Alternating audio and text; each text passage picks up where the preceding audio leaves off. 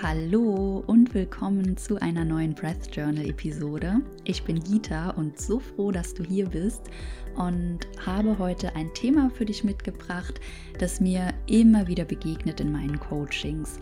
Und zum Thema 1-1 Coaching möchte ich an dieser Stelle etwas sagen. Und zwar möchte ich mich wirklich von Herzen bedanken, dass sage und schreibe 14 wunderbare Frauen im Februar sich für das achtwöchige 1 zu 1 Coaching mit mir entschieden haben. Und das macht mich so glücklich. Ich bin Anfang Februar aus Costa Rica zurückgekommen nach Frankfurt für drei Monate und habe im Februar auch wieder angefangen mit 1 zu 1 Coachings und das Universum hat mir wie aus dem Nichts scheinbar wirklich 14 wundervolle Frauen geschickt, die sich entschieden haben, diesen Weg zu gehen, die mir Vertrauen entgegengebracht haben und mit meiner Hilfe an sich arbeiten, an ihren Atemmustern arbeiten und so viel einfach in ihre eigene Heilung stecken und das macht mich so, so glücklich. Also danke, danke, danke an dieser Stelle. Und auch bedanken möchte ich mich für alle Hörerinnen, für dich, der oder die du jetzt gerade zuhörst und ja, auch für das Feedback, das ich bekomme und für die Folgen, die ihr auf Instagram teilt. Das bedeutet mir wirklich so viel, denn ja, wenn man so einen Podcast hat und seine eigene Stimme in die Welt schickt, ist das immer ein großer Schritt und man kriegt so allgemein ja gar nicht mit, wer hört diese Folgen überhaupt, hört die sich überhaupt jemand an? Und ähm, was bedeuten diese Folgen zu einzelnen Personen? Und wenn ich das von euch mitbekomme, wenn ihr mir dazu schreibt und ja, freue ich mich einfach von Herzen zu erfahren, wer alles zuhört und welche Folgen euch gefallen haben. Das ist einfach so schön, von daher wirklich von Herzen vielen, vielen Dank. Das motiviert mich so unheimlich weiterzumachen und am Podcast dran zu bleiben. Kommen wir zum Thema der heutigen Episode. Es ist nach einer sehr langen Zeit mal wieder eine Solo-Episode und die Idee zu dieser Episode ist entstanden, weil es drei Themen gibt, die mir in meinen Coachings immer wieder begegnen. Also es sind konkret drei Fehler, die Coaches am Anfang machen. Man könnte auch sagen, es sind falsche Vorstellungen und falsche Glaubenssätze zum Thema Breathwork. Und der erste Fehler oder dieser erste hinderliche Glaubenssatz ist, dass es ausreicht, Breathwork nur dann zu praktizieren, wenn dein Nervensystem gerade wieder einmal durch die Decke geht. Das funktioniert so nicht. Niemals. Denn eine Atemreise, das werde ich nicht müde zu betonen, ist immer ein Marathon und kein Sprint. Das bedeutet, dass es so sehr auf eine regelmäßige eigene Atempraxis ankommt, wenn du wirklich etwas verändern möchtest an deiner Atmung, an deinen Atemmustern, an deiner Gesundheit und in deinem Leben. Und diese Atempraxis braucht es manchmal über Jahre. Denn, und das ist so wichtig zu verstehen, die meisten Dysfunktionen, die wir haben, ob das jetzt körperliche Dysfunktionen sind, wie Atemdysfunktionen oder ob das blockierende Glaubenssätze sind und ja, toxische Verhaltensmuster. Das haben wir uns meistens über Jahre angeeignet. Das bedeutet, dass wir nicht erwarten dürfen, dass wir Fehler ausbügeln oder Disbalancen wieder in die Balance bringen, die wir uns über Jahre angeeignet haben und dass das mit einer Stunde Breathwork oder auch acht Terminen wie im Coaching erledigt ist, sondern es braucht manchmal wirklich lange, um Disbalancen auszugleichen, um den Körper wieder ins Gleichgewicht zu bringen und um wirklich nachhaltig etwas zu verändern. Aber, und das ist so wichtig, es lohnt sich immer, denn die Art und Weise, wie du atmest und das nicht in acht Coaching-Sessions oder bei geführten Atemmeditationen, sondern an 24 Stunden am Tag in deinem Alltag, in deinem Leben. Diese Art und Weise, wie du atmest, die bestimmt auch, wie du denkst, was du denkst, welche Gedanken du hast, wie du dich fühlst und wie du agierst in deinem Leben. Und das ist einfach so wichtig, wirklich zu verstehen. Und was ich auch immer wieder betone, ist das Nervensystem. Es ist so wichtig, das Nervensystem zu verstehen. Ich habe da auch schon ein paar Folgen zu aufgenommen, aber das ist auch ein Riesenthema natürlich in meinen Coachings. Und beim Nervensystem, das ist super spannend, das verhält sich so. Wenn ein Nervensystem an Stresshormone gewöhnt ist, wie gesagt, wir sprechen da meistens von einer Phase, die über Jahre angedauert hat, dann fühlt sich so ein Nervensystem erst dann lebendig, wenn du Stress hast. Das heißt, das Nervensystem sucht sich auch entsprechende Gedanken, Gefühle und Situationen, um diesen Stress, den es als natürlichen Zustand erachtet, aufrechtzuerhalten. Das ist psychologisch erwiesen. Total abgefahren, also muss man sich immer wieder verdeutlichen.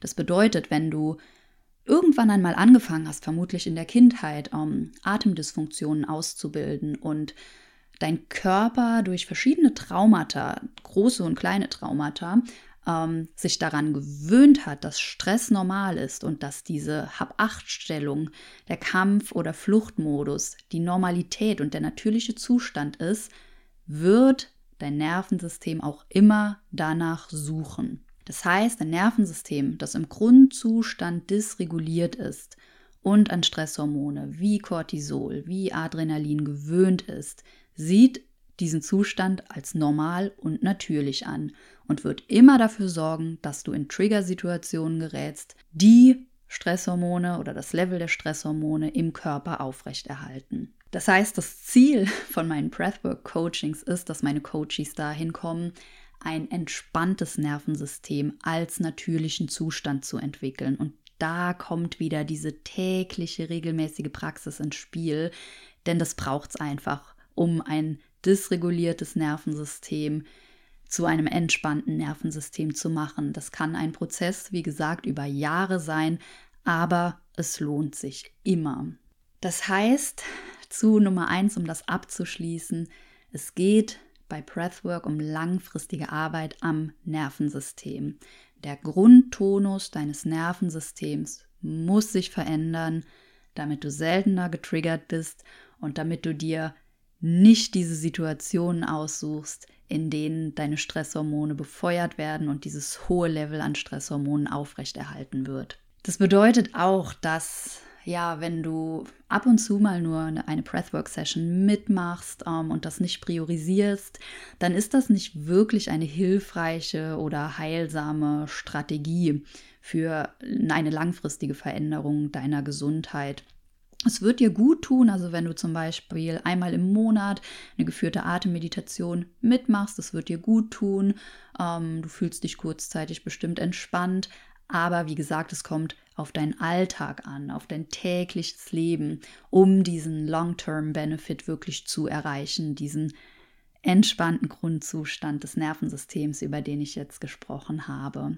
So viel zu Nummer eins. Nummer zwei, also der zweite Glaubenssatz oder Breathwork-Fehler, der mir immer wieder begegnet, ist die Tatsache, dass die meisten Menschen in Trigger-Situationen meinen, Gefühle einfach wegatmen zu können oder generell der Glaubenssatz, dass wir im Breathwork-Coaching oder in der Atemtherapie lernen, negative oder schwierige Gefühle wegatmen zu können, statt sie zu spüren. Auch das ist falsch, wenn du diese Idee hattest, wenn du denkst, Breathwork heißt, oh cool, ich kann Wut, ich kann Trauer, ich kann Eifersucht, ich kann Ohnmacht, Hilflosigkeit, all diese Gefühle einfach wegatmen. Das ist nicht das Ziel. Wenn dir das jemand erzählt, lauf, such das weiter, denn das wollen wir explizit nicht. Warum wollen wir das nicht? Ich habe da mal einen wunderbaren Vergleich gehört von einer Psychologin und zwar Stresssignale sind wie schreiende oder quengelnde Kleinkinder. Ich weiß, dass einige der Hörerinnen solche zu Hause haben, ein, zwei, drei von der Sorte. Und ja, Mütter wissen am besten, was passiert, wenn man schreiende und quengelnde Kleinkinder ignoriert oder wegsperren würde oder ja, versucht einfach darüber hinwegzugehen. Was passiert dann? Sie werden noch lauter. Und ganz genauso verhält es sich auch mit unseren Gefühlen. Die hören definitiv nicht auf zu schreien. Und das ist wirklich so, diese Signale, die der Körper sendet, also diese Stresssignale oder aber auch diese, ja, ich sag mal, negativen oder herausfordernden Gefühle, wie auch immer du das nennen möchtest, die werden sogar schlimmer und lauter, wenn du sie leugnest, wenn du nicht auf sie acht gibst und wenn du nicht hinhörst. Und das bedeutet, wir atmen diese Gefühle nicht weg, sondern wir lernen über die Atmung mit diesen Gefühlen zu sein.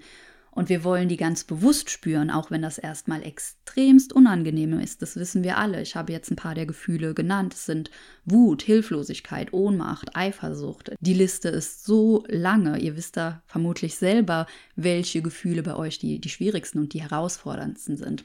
Und im Breathwork lernen wir, damit zu sein. Das heißt, wir konzentrieren uns auf den Atem. Wir lassen den Atem auch wieder fließen und gleichzeitig spüren wir das Gefühl im Körper. Also nicht auf einer kognitiven Ebene, sondern wir gehen über die Atmung in den Körper. Und das ist so gesund, denn Gefühle sind zum Fühlen da. Die wollen gefühlt werden, die wollen prozessiert werden. Und genau das machen wir, wenn wir nicht versuchen, sie wegzuatmen oder wegzudrücken, sondern wenn wir sie da sein lassen, wenn wir trotzdem weich weiteratmen, dann ist das wie ein Fluss. Und dann da beginnt die Arbeit, also da kann man ansetzen. Der dritte Glaubenssatz oder dritte Fehler, der mir auch so oft begegnet ist bei meinen Coaches, ist die Vorstellung, keine Zeit zu haben, keine Zeit zum Atmen und keine Zeit zum Spüren. Und es ist so traurig, dass eine solche Aussage so eine Normalität in unserer Gesellschaft ist. Und dieser Vorwand oder dieser Glaubenssatz, den höre ich zum einen, wenn es um die tägliche oder regelmäßige Praxis geht. Und Ausreden gibt es genug. Also ich kenne das selbst. Ich war da vor vielen, vielen Jahren so, ja, ich habe ja einen Vollzeitjob. Ich kann nur nicht äh, jeden Tag irgendeine Atem- und Meditationspraxis machen. Ich habe Kinder, ich habe einen Partner, ich habe viel zu tun. Bei mir ist es zu laut. Also unser Mind, unser Geist, der erzählt uns da so viele Stories und es ist einfach nicht wahr, weil faktisch gesehen, ganz rational, wir haben alle gleich viel Zeit am Tag. Da wird mir jetzt niemand widersprechen. Wir entscheiden, in was wir unsere Zeit investieren. Und die meisten von uns, wirklich die aller, allermeisten, werden Zeit frei schaufeln können, wenn sie sich mal ihre Zeitfresser anschauen und wenn sie ja, zum Beispiel überhaupt mal ein Bewusstsein dafür entwickeln, in was sie Zeit investieren. Und Social Media, ich weiß, es ist ein Alltime-Klassiker, aber wir verbringen alle viel Zeit mit Scrollen, wenn wir mal ehrlich sind. Wir scrollen durch Instagram, wir keine Ahnung, scrollen durch Amazon und wir schauen uns Zeug an und verschwenden da so viel wertvolle Lebenszeit hinein. Und wenn wir diese Lebenszeit und wenn es nur fünf Minuten am Anfang sind, wenn wir diese Zeit nutzen, um täglich bewusst zu atmen, dann machen wir langfristig so einen riesigen Unterschied in unserer Gesundheit. Also der Glaubenssatz, du hast keine Zeit für eine tägliche Atempraxis, ist falsch. Geh in dich, frag dich das selbst. Ich garantiere dir, du wirst zu der Erkenntnis kommen, ach ja, doch, du hast die Zeit. Wenn nicht, dann schreib mir super gerne. Ähm, da können wir auch super gerne mal zusammen drauf schauen, denn bisher mit allen meinen Coaches, mit denen ich gearbeitet habe, und das sind wirklich Frauen in den unterschiedlichsten Lebenssituationen. Ich arbeite mit wirklich unterschiedlichen Menschen inzwischen zusammen, die in auch sehr unterschiedlichen kulturellen Kontexten leben. Also ich habe eine zum Beispiel, eine Mutter aus Spanien, ich habe jemanden, der auf Teneriffa lebt, ich habe ähm, zwei Kundinnen in Luxemburg, die da in der Bank arbeiten. Wirklich, also die, die Lebensentwürfe von den Coaches könnten nicht unterschiedlicher sein und alle schaffen es, eine regelmäßige Praxis in den Alltag zu integrieren und zu etablieren. Und da geht es gar nicht darum, zwei Stunden am Tag zu atmen und zu meditieren, sondern wir sprechen am Anfang wirklich nur von ein paar Minuten bewusster Atmung am Tag. Langfristig macht das einen so großen Unterschied. Das ist die eine Komponente von diesem Glaubenssatz, keine Zeit zum Atmen und zum Spüren. Die andere Komponente ist, dass wir in Triggersituationen, die uns stressen, denken, keine Zeit zu haben. Und da ist wirklich wichtig zu wissen, und auch das ist erwiesen, wissenschaftlich erwiesen, zum Spüren eines Gefühls und um zu vermeiden, dass wir ein Gefühl wegschieben oder unterdrücken, braucht es nur 90 Sekunden, also anderthalb Minuten. Das bedeutet, wenn du zum Beispiel in deinem Job getriggert wirst, sagen wir, du arbeitest im Büro, du wirst ganz doll getriggert und in dir steigt eine ganz unfassbare brennende Wut auf, weil deine Kollegin in einem Teammeeting etwas sagt, was dich verletzt und was nicht fair ist. Und du hast diese Wut und in der Regel ist es so, dass wir denken, ja, da können wir ja nicht spüren, da müssen wir weitermachen und das Telefon klingelt, uns kommen gerade noch drei E-Mails rein und überhaupt das nächste Meeting steht an. 90 Sekunden braucht es, nicht länger. Das bedeutet, du kannst auf Toilette gehen, kurz rausgehen oder auch nur kurz an deinen Arbeitsplatz und die Kopfhörer aufsetzen. Du nimmst dir 90 Sekunden Zeit und du fühlst das Gefühl. Auch hier wieder, du fühlst das Gefühl in deinem Körper. Bei Wut, ich weiß nicht, wo du deine Wut spürst, bei mir ist das immer wirklich so im Bauch drin, in der Magengegend und das ist wie so ein Brennen. Und wenn du das spürst für 90 Sekunden, wenn du das einfach da sein lässt, wirklich mit allen Facetten, dann trägst du dazu bei, dass du deine Gefühle nicht unterdrückst. Du unterstützt deinen Körper dabei, sich selbst vor Stressfolgeerkrankungen zu beschützen weil das Gefühl prozessiert wird. Auch da wieder, du, du lässt es da sein, du akzeptierst es, du willst nichts wegatmen, sondern du lässt es da sein. Und auch das ist langfristig so gesund.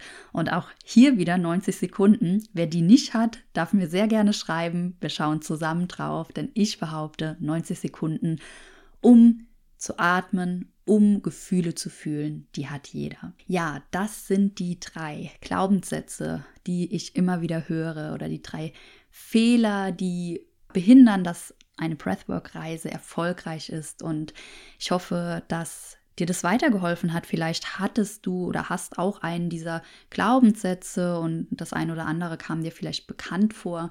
Und da hoffe ich einfach, dass meine Tipps dir helfen, da mal mit einem anderen Blick ranzugehen und ja, wenn dir die Folge gefallen hat, dann schreib mir super gerne auf Instagram. Und ja, für mich ist das immer ganz spannend zu erfahren, welche Themen euch am meisten interessieren, wovon ihr mehr wollt, wovon es ein bisschen weniger sein darf. Lasst mich das sehr, sehr gerne wissen. Vielen, vielen Dank, dass du zugehört hast bis hierhin. Und wenn dir die Folge gefällt, dann teile sie super gerne.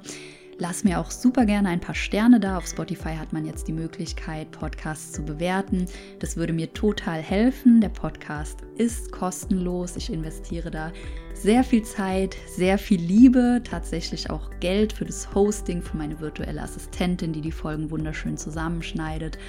Und der Podcast soll auch kostenlos bleiben, ohne nervige Werbung, die kein Mensch braucht. Und umso mehr freue ich mich, wenn du mir deine Wertschätzung für diese Arbeit in Form von fünf Sternen dalässt oder wie gesagt durch Verlinkung auf Social Media. Ich danke dir und freue mich auf nächste Woche.